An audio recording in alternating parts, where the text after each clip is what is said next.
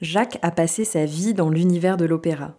D'abord chef maquilleur-coiffeur à l'Opéra de Lyon, dès qu'il en a l'occasion, il monte carrément sur scène en tant que figurant. Vrai Dieu, mes bons amis, pour qui sait employer la vie, il n'est-elle qu'un grain de folie, à 20 ans c'est le paradis. J'ai un père qui chantait dans des opérettes. Il était tellement maquillé, dans les années 50 on maquillait à outrance, que je hurlais de peur. C'est un petit peu les fantômes de l'opéra. Et donc à l'âge de 11 ans, je suis allé pour la première fois à l'Opéra de Lyon. À l'entracte, les femmes avaient des robes longues, elles avaient des chignons, on se serait cru au Festival de Cannes.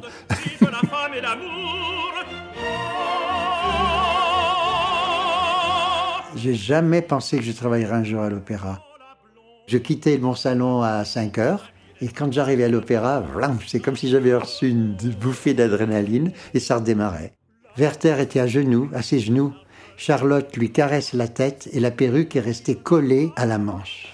Je demande à un machiniste, tu veux pas me récupérer ma perruque? Ils ont vu une main qui venait et qui récupère la perruque. Deuxième fou rire. La morale, c'est le baiser. coiffeur de la place des Maisons-Neuves, je me retrouve sur la scène de la Scala de Milan. Et ça, ça a été pour moi euh, comme un miracle. Tout ça, ça m'a accompagné tout le temps. Et c'est une richesse, une grande richesse. Je suis trop content de vous raconter tout ça parce que ça me fait du bien et ça me rappelle tellement des bons souvenirs. Opéra Mon Amour, le podcast qui casse les codes, mélange les genres et vous transmet l'amour de l'opéra.